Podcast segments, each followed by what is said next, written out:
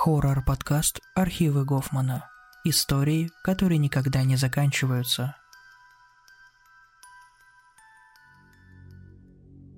Эта история произошла в конце 2009 года, когда я и мой друг провели все лето, исследуя окрестности нашего маленького городка в Новой Англии.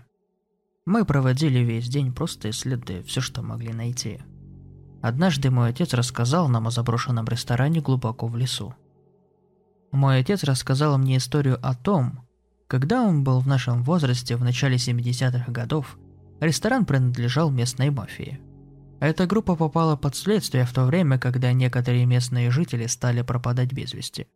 По городу ходили слухи, что мафия убивала пропавших людей и выбрасывала тела в каменоломню, которая находилась в задней части ресторана. Это никогда не было доказано, но и не было опровергнуто. Услышав эту историю, я сильно заинтересовался и захотел найти это место еще больше. К тому времени, когда мы отправились на поиски объекта, он был уже давно закрыт. И большая часть записей была со временем потеряна. Наша цель была найти это место до конца лета. А затем, в тихий сентябрьский вечер, мы нашли его. Мы слишком спешили с поиском этого места, и это было ни к чему – до заката оставалось около двух часов. Поэтому мы решили исследовать это место, насколько позволяло нам время. Мы начали ходить вокруг внешней части территории, которая была почти полностью занята природой. Когда мы наконец добрались до главного здания, оно все еще было в приличном состоянии для здания, стоявшего в течение 20 лет без присмотра. Через некоторое время, исследуя внешнюю часть здания, мы нашли вход – Пробравшись внутрь через сломанную дверь, мы вытащили свои старые компактные телефоны и использовали экраны в качестве небольшого фонарика. На тот момент у нас оставалось около часа до захода солнца. Поэтому мы обошли верхнюю часть ресторана и внезапно услышали шум, который нарушил тишину. В этот момент мой друг испугался и потянул меня за руку, чтобы выйти из здания – как раз в тот момент, когда я повернул голову, чтобы посмотреть на него. Я поймал черный объект, который метался из одной стороны зала в другую. В этот момент я был напуган и хотел убраться к черту из этого места так быстро, как только мог. В этот момент мы подрываем задницы к ступенькам и бежим так быстро, как можем к сломанной двери. В тот момент солнце уже почти скрылось за деревьями. Когда мы вышли из здания, клянусь, мы не останавливались на протяжении нескольких миль. А когда почувствовали, что ушли достаточно далеко, устроили привал. Задыхаясь, мы повернулись и посмотрели друг на друга. И в наших глазах было то выражение, которое говорило обо всем. Мы понятия не имели, было ли то, что мы видели, реальным или просто придуманным в нашем уме. Когда мы вернулись домой, было уже около девяти вечера. Мы поговорили о том, что видели, и решили вернуться на следующий день утром и посмотреть, сможем ли мы узнать, было ли то, что мы видели, реальным или нет. На следующее утро мой друг и я потратили час или около того, чтобы вернуться к зданию.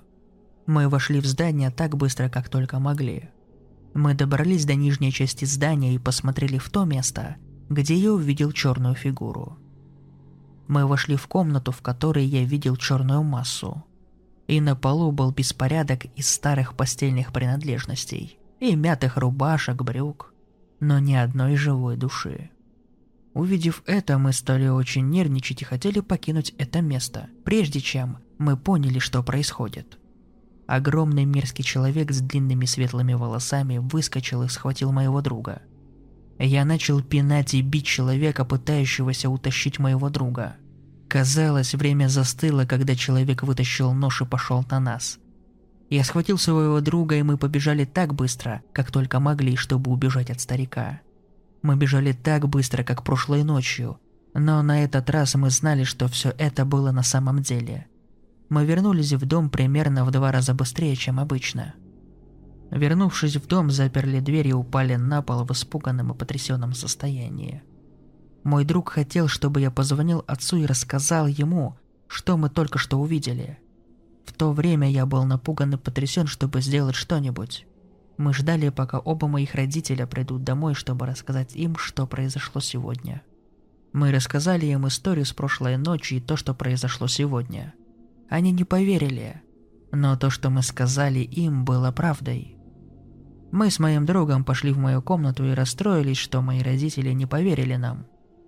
Позже той ночью мой друг и я сидели в гостиной, играли в видеоигру, время было около 11 вечера когда мы внезапно увидели, что свет на заднем дворе включился.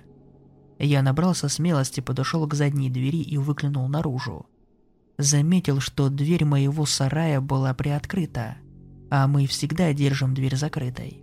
Я побежал в комнату родителей и разбудил отца, чтобы он посмотрел, что происходит снаружи. Раздраженный тем, что я разбудил его, он вскоре согласился и спустился вниз, чтобы посмотреть, что происходит снаружи. Он открыл дверь и медленно пошел к сараю. Мой отец был в пяти футах от сарая, когда пожилой человек выскочил оттуда и побежал в лес позади нашего дома. Мой отец побежал к дому и сказал мне позвонить в полицию. Я так и сделал, и через пять минут полицейские приехали. Я должен был рассказать им свою историю о том, что произошло в заброшенном здании в лесу. После того, как мы рассказали полицейским, что произошло, они пошли осмотреть сарай и нашли в нем большой охотничий нож на полу. Полиция забрала его и сказала моим родителям, что они оставят дежурных полицейских в районе, ищущих этого человека. Спустя неделю полиция так и не поймала его и не получила никакой новой информации. Прошло уже 8 лет с того случая. Мой друг и я сейчас в колледже. Недавно я звонил маме, и она сказала, что у нее есть история, которую она должна рассказать мне. Она поведала мне ее. Это была история о местном мужчине, пропавшем неделю назад во время прогулки в лесу вокруг нашего города. Человек был найден мертвым в том же здании, где много лет назад у меня была встреча со стариком. Я не говорю, что он имел к этому какое-то отношение, но это похоже на сильную связь. В то время, когда я пишу это, они так и не нашли убийцу того мужчины. Надеюсь, я больше никогда тебя не встречу, старик из леса.